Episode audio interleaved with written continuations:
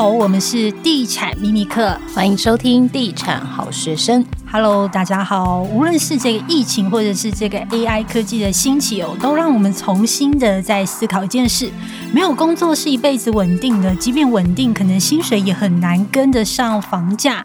这让我想起以前在我们报社工作的时候呢，曾经薪水有到五万块哦，但是因为后来这个报社经营非常辛苦，还一度减薪，甚至每个月裁员，到后来整个报社都收掉了。很多同事呢是被裁员之后，还是要继续缴房贷的，包括我们也一样哦。随时要为自己找出路，创造第二收入，也必须要提前部署。这一集再度邀请到三十节约男子来聊一聊，他是如何从月薪三三 K 的小职员，后来成为这个经营 IG，创造了百万收入。Hello，三十节约男子你好，主持人好，听众朋友大家好，我是三十节约男子。嗨，好，这一集我们要来聊这个主题是。买房靠薪水跟不上房价，创造第二收入用这些方法哦。好，那存不了钱的小资族呢，往往因为每个月的基本开销，包括这个房租、孝亲费、生活费、交通费扣一扣，真的很难存到钱，更别说买房。因此，创造第二收入很重要哦。你认为这个小资族该如何创造更多的收入呢？我觉得小资族的话，要创造收入，就是可能要兼职，不然就是你可能要钻进本业，或者说开立自己的自媒体账号。我觉得这个三者就是必须要去选一个。如果你要赚钱，你就必须要牺牲你自己的一些时间呐、啊，或者说陪伴家人的一些机会。对，我觉得这个是必须要先有一些认知的。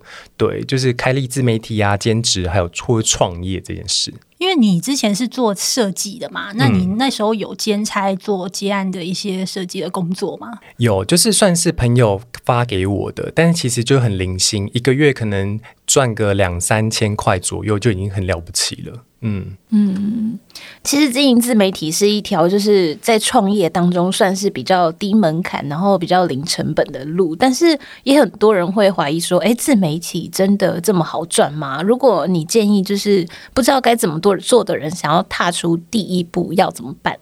其实我觉得他说好赚也不好赚，因为我觉得说他需要很长时间的去经营它。像我的话，算是一年后经营一年后才开始有接业配，所以那时候其实我已经累积一年的时间是大概四万多粉丝，所以我才开始报价给厂商说，哦，我是多少钱，然后一篇贴文多少钱这样子。所以其实呢，如果你要在短时间内赚到钱，其实我觉得。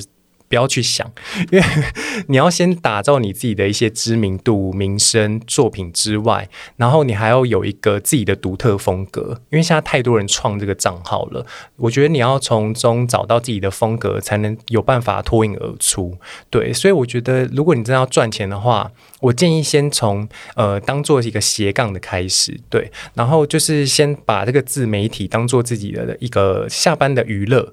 不要把它当成是一个赚钱，不然你可能在前一年没赚到钱的话，你可能会就是哭，会很想哭。我也觉得，因为其实一开始能见度真的会很低，所以真的是需要兴趣才能支撑下去。嗯、所以如果要做自媒体，我们之前好像诶接受采访的时候也有建议说，就是往自己有兴趣的事情去做，嗯、不然真的会做的很痛苦。对。因为我觉得一开始先不要离职，就是兼职着做，会比较安全一点。嗯，因为我觉得在呃，如果你在呃在职期间，然后你可以又利用下班时间，其实我觉得也没有什么损失诶。因为其实你下班时间，不然就是追追剧啊，不然就跟朋友吃饭。其实如果那些时间省下来，你也省到钱。那我觉得就是妥善利用这些下班零碎时间，然后可以帮助自己开创另外一个机会。我觉得这个还蛮值得的。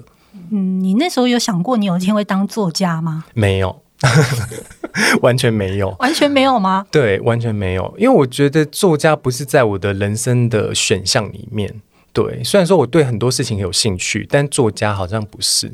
那你对写作是特别有兴趣吗？我对写作是有兴趣的，但是以前就是会写一些自己看得懂、别人看不懂的东西，然后就 可能，可能发在哪里啊？文青体吗？嗯，就是私人私人账号，就是写一些比如说语悲情喜的那种话，就是自己看得开心的。对，没有想说要有办法出书这件事。那你以前有没有什么梦幻的职业呢？以前哦，我觉得小时候哎，小时候会想说未来要当兽医，因为以前就很喜欢那种小养、啊、小动物啊，养小鸟、小狗或是鱼啊。那种没有朝那一方面的，因为我觉得我自己智能可能没那么足够。好可爱哦！长大后发现它需要你的数理很强，就是那种比较偏理工科。但是我本身的性格就还有一些智商就没有到达那个程度，所以我就。直接果断放弃。那我觉得比较好奇，就是你 IG 成立两年多来，你的粉丝人数已经成长到十三万，嗯、很厉害耶！谢谢。就是当初是为什么会选 IG 为你主要的这个经营的媒体呢？因为其实我之前蛮成立蛮多个账号的，就是有拍照啊，然后画画，然后还有一些写一些文字的。但其实呃，我觉得 IG 对我来说就是一个比较轻松入门的，像 YouTube 还要拍片啊，还要剪辑什么。那像 Podcast 的话，我也是近几年才开始听，所以其实我当时选 IG 就是因为这个原因，就会比较好入门，又低门槛，然后没有成本这样子。嗯，那可以分享一下你的 IG 的获利模式是怎么样吗？那现在经营的话，收入大概 range 可以分享？嗯，可以啊，就是我一开始的话是从，比如说跟。创作者互惠贴文，比如说分享线动啊，那我帮你导流，那他也帮我导流，就是彼此互相导流自己的粉丝这样子。那我觉得互惠是一个蛮好的开始，虽然说他没有钱，但是他可以得到一个曝光的机会。那接下来的话，可能会是一个推荐码。就是你可能有厂商推荐，或者说有一些 App 里面会有内建推荐嘛，比如说你推荐一个朋友，你就可以得到一百块这种。我觉得这个是一个蛮好的开始。那后期的话会有一些联盟行销，联盟行销的意思就是说，呃，你可能使用了一个产品，你觉得不错，那你就把它推荐给你的粉丝。那那个推荐链接，如果粉丝点选然后购买了下单，你就可以从中做分润。我觉得这个是一个基础的，就是你都。现在可能几千粉丝也可以做的，不用到几十万粉丝。那后期的话，可能会有一些厂商邀约，然后你就可以慢慢的报价，随着你的粉丝提高，然后你就可以慢慢的增加你的价格，这样子。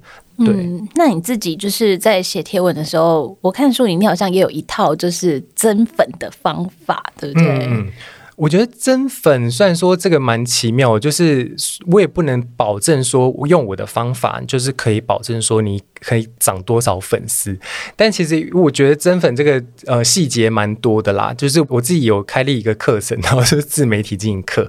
对，如果就是大家真的有兴趣的话，也是可以就是去上那堂课。那我自己的增粉秘籍就是其实就很简单，就是。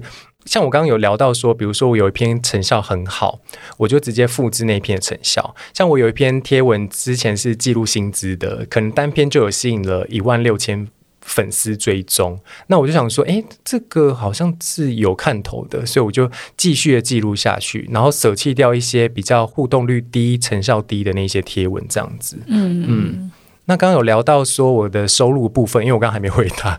收入的部分的话，现在目前啦，就是可能平均有大概十几万以上。因为其实你在 IG 也公开分享自己的薪资嘛，那你的薪资其实也一直在成长，但是其中这几年也开始遇到了一些酸民的攻击，对不对？嗯嗯，是发生什么事？像刚刚有聊到说有一篇贴文，然后吸引了一万六千粉丝追踪，其实那个流量呃相较之下是很高的，可能单篇都有大概五六。十万的陌生触及，所以那时候二零二二，对，去年那时候就是一整年的流量都还不错，所以就会有一些粉丝被吸引进来，然后就想说啊，你这个三十岁啊，怎么才领三十三 K？或者说，我记得我去年五月的时候，我的存款好像两万多，因为我想说就把它记录下来，那我就记录下来之后，人家说，哎，你这个是账户余额吗？还是怎样？我就说没有，这个是我全部的存款，因为我就是买完房之后就是从头开始，对啊，嗯，我就是从头开始就是归零所以那时候是两万多，大概是也是我三十岁的时候，然后我就觉得说，嗯，还是很多粉丝会觉得说我应该在几岁要达到什么样的标准，或者说要有多少的存款。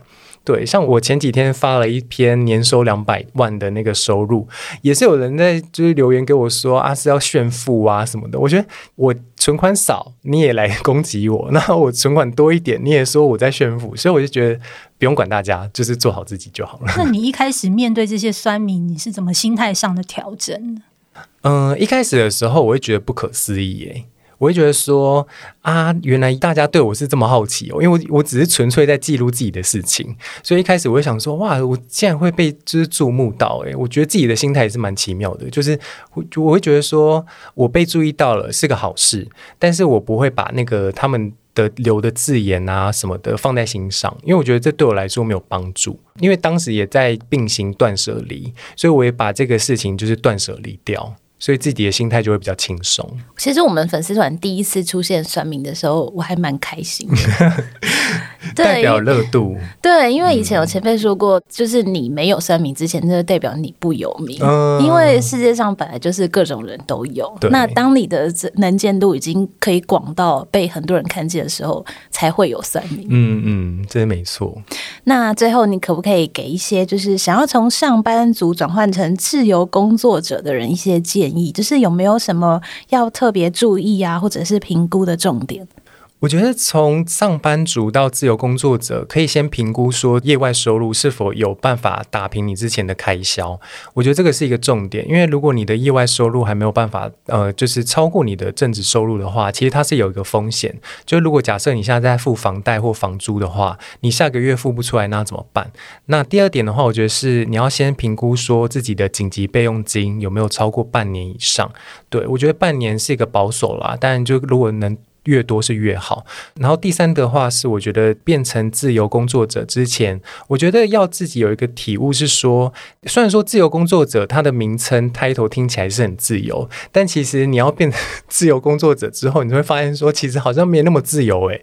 因为如果你没钱了，你可能要自己去找案子来接，或者说主动提案给厂商。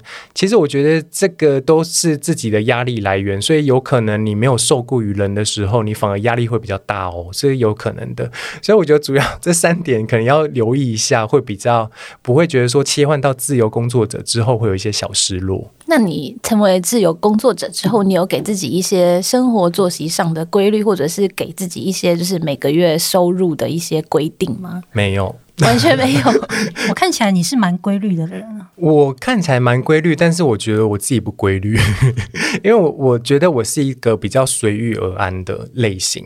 因为像我那时候离职前，虽然说业外收入有超过主动收入，其实我会觉得说，因为我是当时的心态是想要让自己的身体休息，我就是说先休息。那如果有业配就接，有工作就接。那如果没有的话，我就休息。所以我比较放开它，我不会去纠结，一定要追着钱跑。我反而。我觉得钱会主动跟着我来，我觉得我是一个这样的心态。他是三十佛系男子，就跟我们一样佛系经营啊。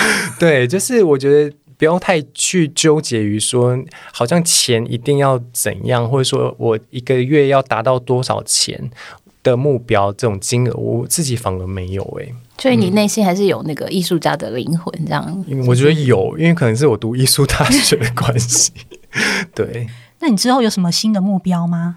我现在短暂的、短期的，就是可能下个月，就是呃十二月的时候会去日本短居一下，这样子。对，哦，很棒哎，这是有钱了，这是有钱了，就是去理想中的当时是数位游牧的概念，对，当然还是会带着电脑过去啦，就是比较放心，但就是可以让自己稍微放松一下，这样子。所以你现在大部分收入还是以业配为主。